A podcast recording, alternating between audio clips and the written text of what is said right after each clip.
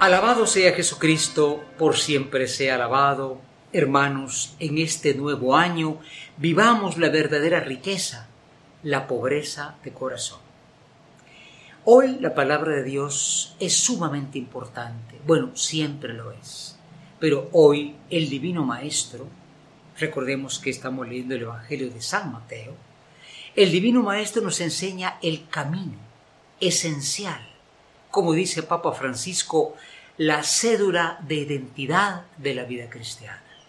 Y son las famosas bienaventuranzas. Unas bienaventuranzas que nos invitan a ver la vida de otro modo, ¿no?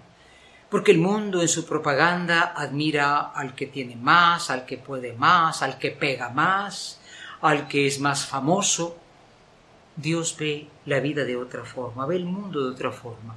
Él se acuerda de lo pequeño, de lo que no es para que sea, según su gracia y según su gloria.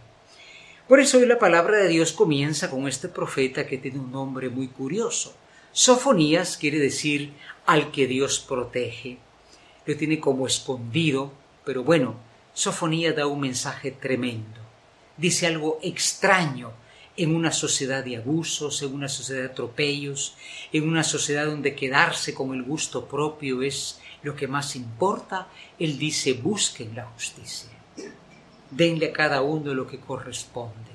No te quedes con lo que no es tuyo, sino que de tu hermano. Aunque no se da cuenta, sé justo.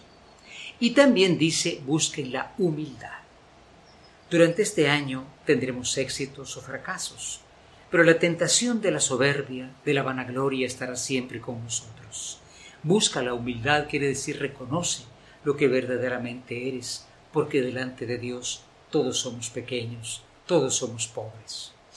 Ya el Salmo hoy 45 nos prepara a la gran enseñanza. Dice, dichosos los pobres de espíritu.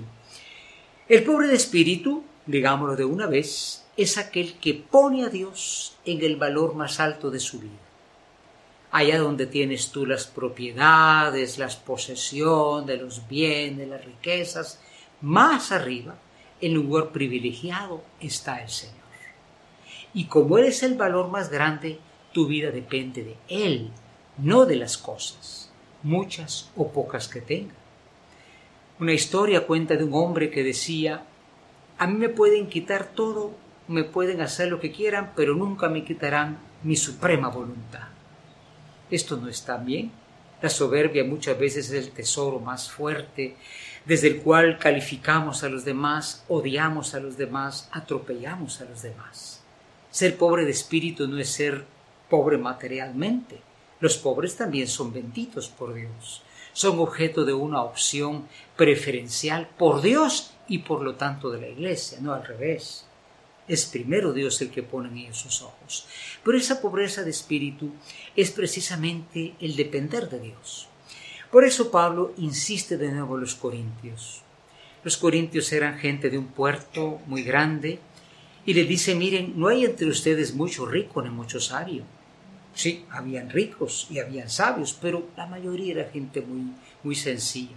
Pero apenas creyeron, se llenaron de soberbia, como pasa con muchos hermanos evangélicos, ¿no? Yo ya acepté a Cristo, ya soy mejor que todo el resto de mi familia, que son paganos, que son idólatras. Uno no acepta a Cristo para sentirse mejor, sino para ser más humilde. Y tenemos las bienaventuranzas que no podemos detenernos en ellas, porque hay una que es la clave. Dichosos los pobres de espíritu. En el texto griego original dice dichosos los que son pobres de corazón. El corazón en la Biblia es el lugar de donde se deciden las cosas, ahí se tienen los valores o los antivalores. El pobre es aquel, como decíamos, que ha puesto Dios en lo más alto de su vida. El que encuentra su felicidad más en dar que en recibir, más en consolar que en ser consolado, más en perdonar que vengarse, como nuestro Padre San Francisco de Asís.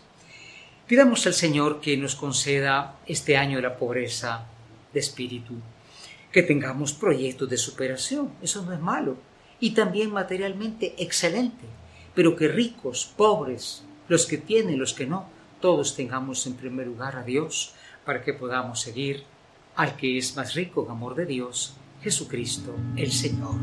Amén.